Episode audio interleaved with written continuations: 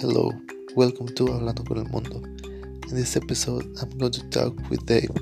He's from Colombia and from the United States, and we are going to talk about some differences about Colombia, Mexico, and United States.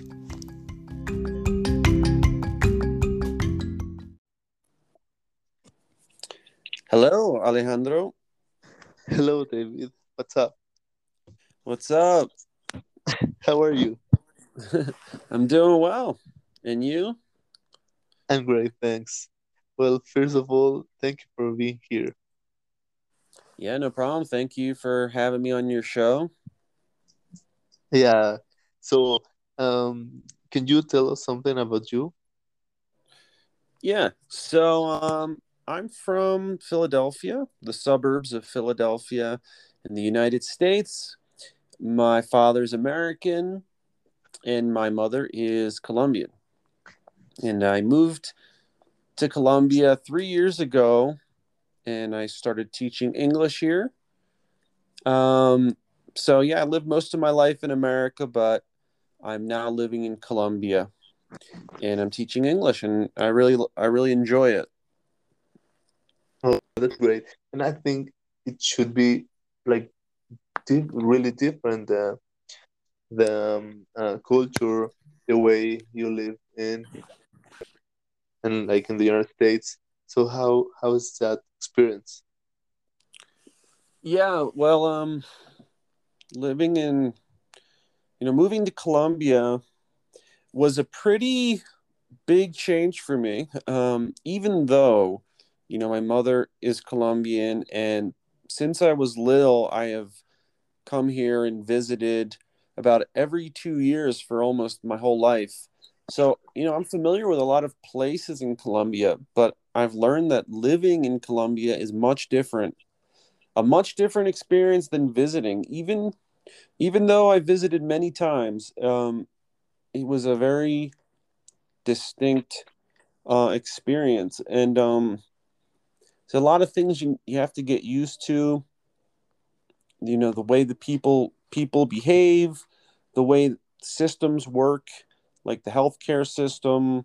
You know, the way that companies operate, um, different policies.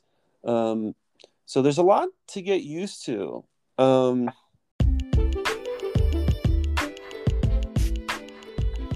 so I, I did have to go through some of those phases. You know, when you move to a new country, first you you think everything is great, and but then there's a period of time where you start missing your your home. So um, yeah, I've it was a big change, a big adjustment, but I'm I'm overall happier now that I'm living here. yeah, and um, what's what's one difference you have noticed about, for example, the United States and Colombia? Yeah. About like maybe the people or like the lifestyle. Yeah. Yeah, I've been thinking about that a lot lately and and I, I tend to think about that a lot, like differences between com- countries and cultures. It's something that interests me. And the one that I've been thinking about lately is how America seems to value or prioritize um, success, like career success and money, over relationships. And, you know, in Colombia, it seems like people are, you know, know how to balance that a lot better. They know how to balance their friendships, their relationships, their family, and their careers well, a lot better than in America.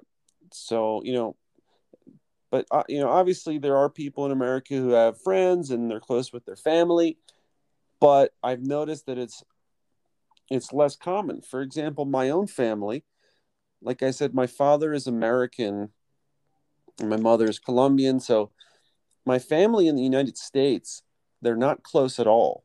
Um, you know, we all, you know, we we like each other, we get along. It's just that we don't keep in contact really. Um, everyone is just in their own lives, you know, just living their own lives, and we don't really communicate much. Uh, but in Colombia, the, my family is very close. Um, I have a lot of family in Bogota and family in Pereira too, which is close to where I live now. I'm in Manizales. Um, and even, you know, with the distance between Bogota and Pereira, they still manage to keep in contact um, with like like weekly Zoom calls and things like that.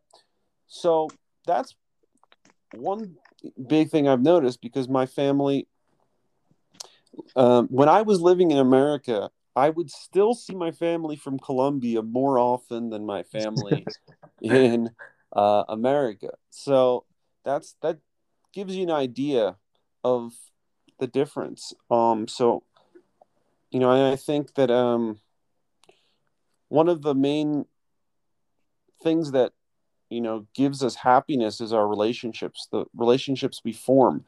So the fact that America doesn't prioritize it or or prioritizes success more uh, and kind of associates happiness with success and money is probably a big reason why there's a lot of problems with depression and uh, in America. And I think a lot of countries in South America are, even though they're having more economic problems, they're still happier.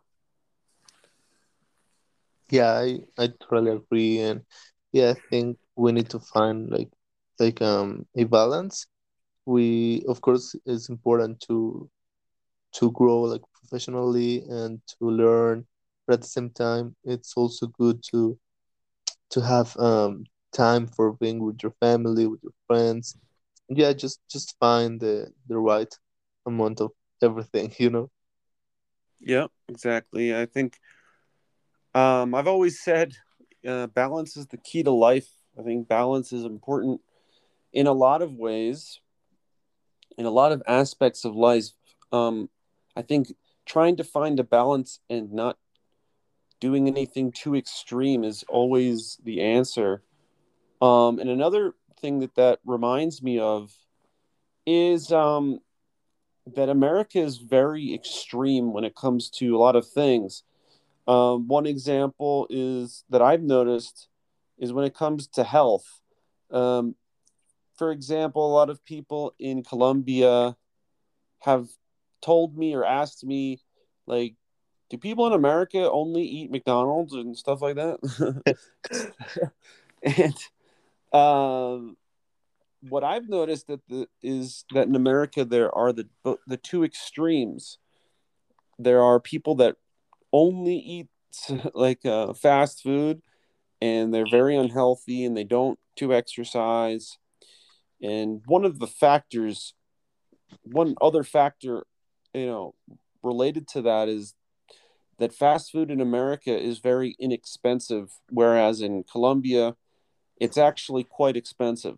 So a lot of people who don't have a lot of money in America, they eat that type of food a lot. So that's one of the reasons. But there's also the un- other end of the spectrum where people are very like health conscious and a lot of you know america's doing a lot of things when it comes to organic food a lot of things when it comes to fitness. So um, there's the two extremes i've noticed. A lot of people who are unhealthy a lot of people who are extremely healthy. You know obviously there you know there are people in between but in my experience what i've noticed i think col- people in colombia for example and i perhaps mexico too are better at balancing those things. I i notice people are pretty active in colombia but they don't they're not like crazy about it. You know they they they go to the gym or they ride their bikes, they do sports, uh, but it isn't like an obsession. A lot of Americans are obsessed with fitness, and and on the other end, you know, a lot of Colombians like sometimes they'll go and eat ice cream, sometimes they'll eat a hamburger, but it's not every day. Uh, so they, you know, they, they know how to balance it better than than people in in America in my experience. And another thing is in Colombia, you you often don't see people who are obese.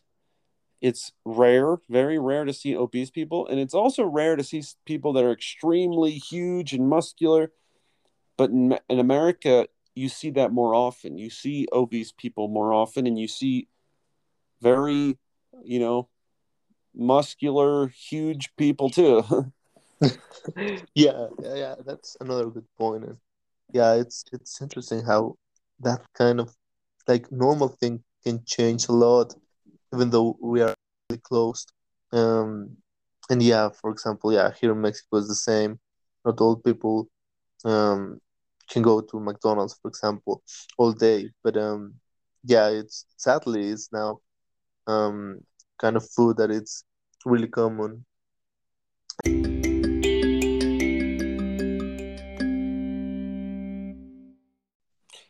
Yeah, I I have heard that that you know obesity is rising in Mexico too, so it could be due to the the proximity.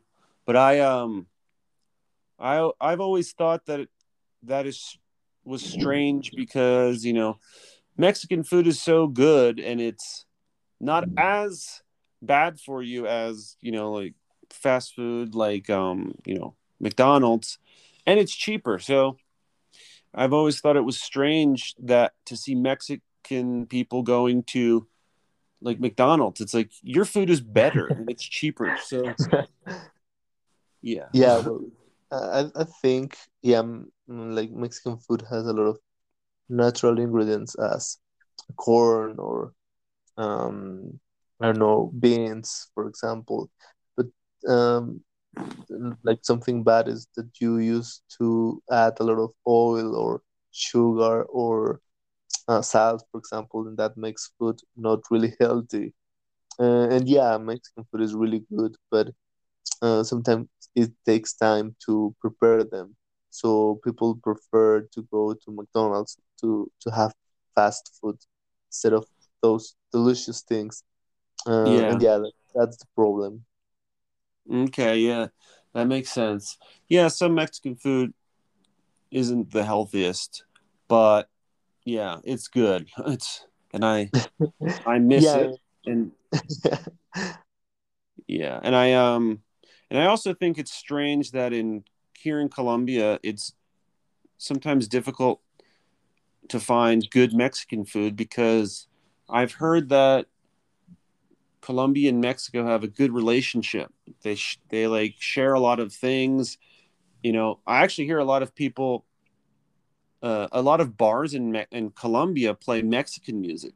So like we share a lot of culture, but I don't know why we here in Colombia we can't get the food right. We can't.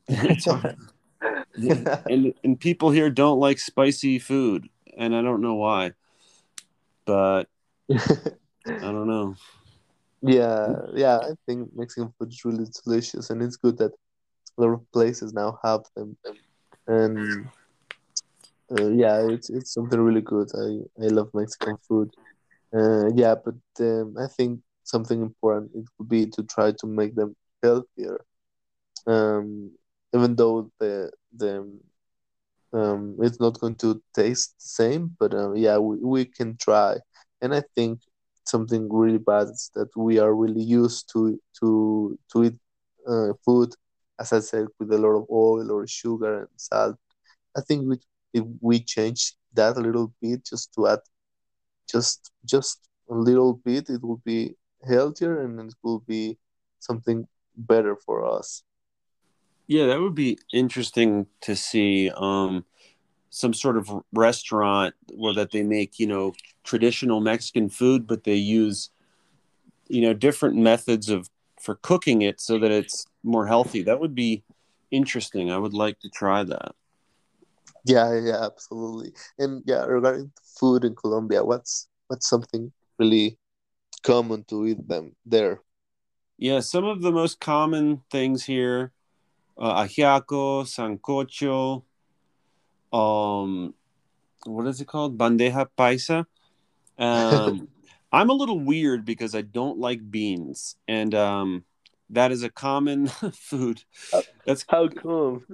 I don't I don't know. I'm there's some food there's some foods that I don't like that are that I don't really know why. It's like since I was little, I just didn't want to eat it. I don't know. Um, oh yeah, tamales here are popular. Um,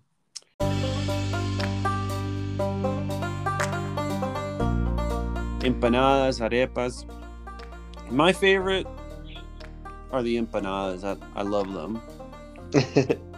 yeah, but for example, with arepas, I think it's something curious because a lot of people say they are from Venezuela, and of course, Colombian people say they are Mhm. from Colombia. So yeah, that that's that's interesting. Yeah, I don't know. I don't know where they come from, but and I don't think I've tried a Venezuelan arepa. I don't I don't know what the difference is, but I know that uh, empanadas they they have them all over South America and yeah, a lot of countries argue which is which has the best empanadas.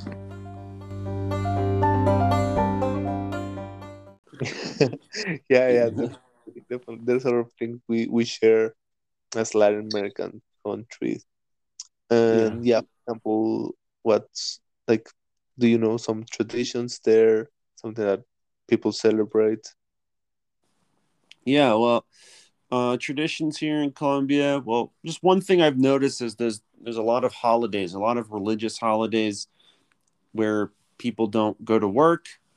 But I think it's kind of funny because a lot of people don't seem to know what what the holiday is celebrating, but they're just like, okay, we're don't have to go to to work today, so that's cool.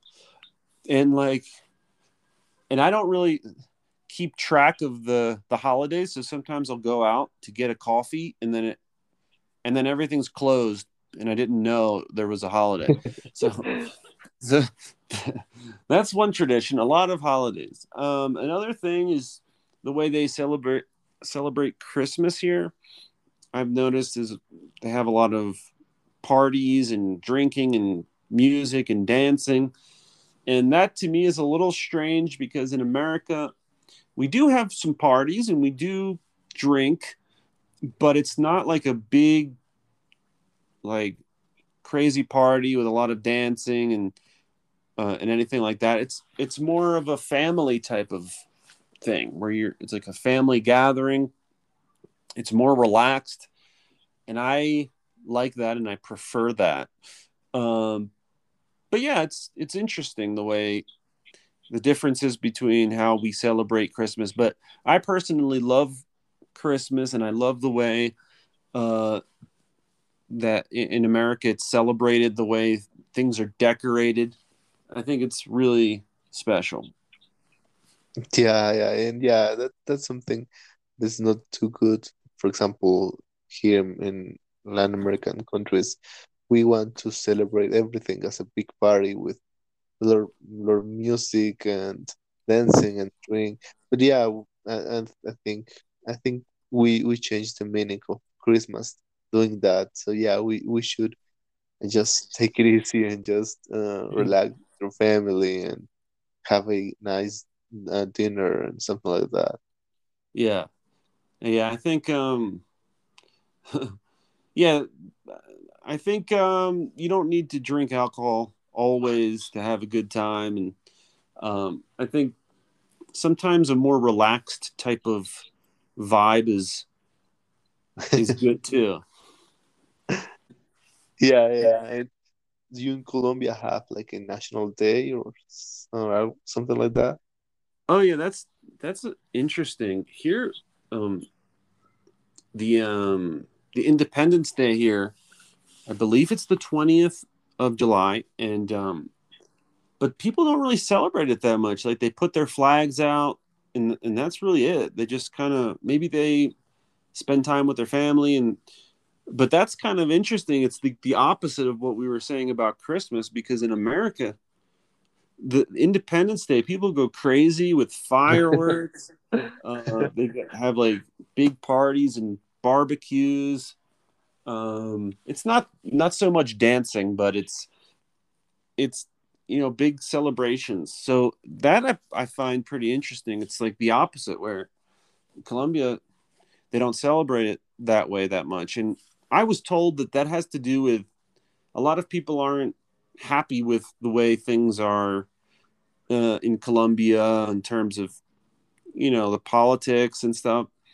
So that makes them not want to celebrate. But for some reason in America, people are very proud of that date, that holiday. Yeah. yeah maybe maybe in mexico it's kind of like in the united states we also like to celebrate and we we feel that um like i don't know like emotion i think. That yeah, pride it, yeah. it, it's a, a big celebration here too. Yeah i think that's cool. I think it's good to it's tough because it's it's good to be proud of your country and stuff but if you feel like your your country is not being you know is not treating you well then it's sometimes it's hard to to get excited i guess. That's how the people in colombia see it i guess. Yeah that makes sense. Yeah maybe maybe that's what happening there.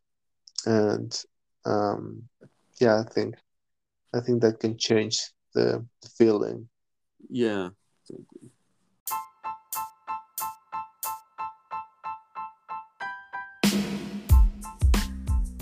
Okay. Well, so that's all for this episode. So thank you again for being here to share this this um, facts and these uh, things that are really interesting about these different countries. Yeah. Thanks for having me, Alejandro. It was it was great talking with you. Yeah. See you see you soon then. All Bye right, see you. Bye.